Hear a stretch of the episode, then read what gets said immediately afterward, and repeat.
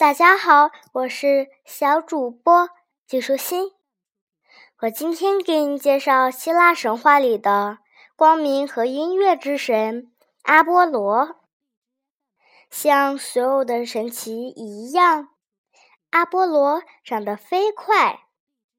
当他完全长大之后，宙斯把他送上一架白天鹅拉的战车。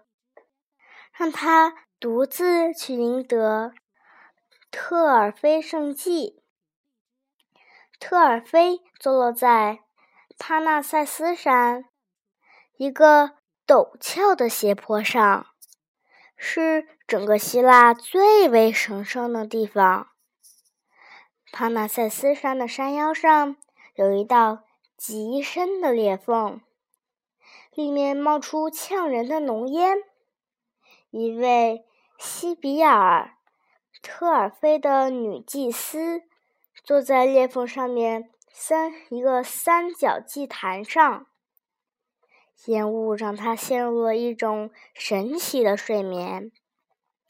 在睡梦中，西比尔能听到大地母亲从深处传来的声音，并会把他所听到的那些神秘词语复述出来。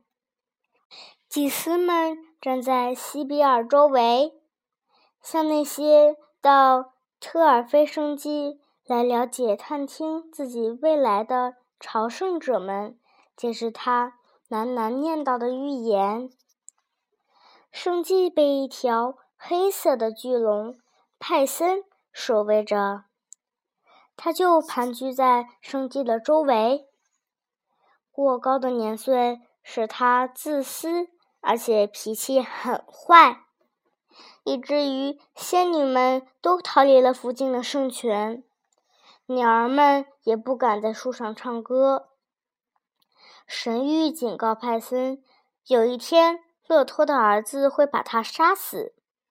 所以，当勒托四处寻找可以生下双双胞胎的落脚之地时，他曾经想吃掉它。但是被他逃脱了。这条黑色的老龙看见光芒四射的阿波罗驾着金色的战车向他驰来，便知道自己的末日到了。但他不肯善罢甘休，他怒气冲天，喷吐的火焰和毒液，庞大的黑色身躯不停地。扭曲盘旋，阿波罗将无数支银色利剑射入了他的身体。恶龙身体里的毒液如洪水般在山坡上奔涌而下，特尔菲圣迹就这样属于阿波罗了。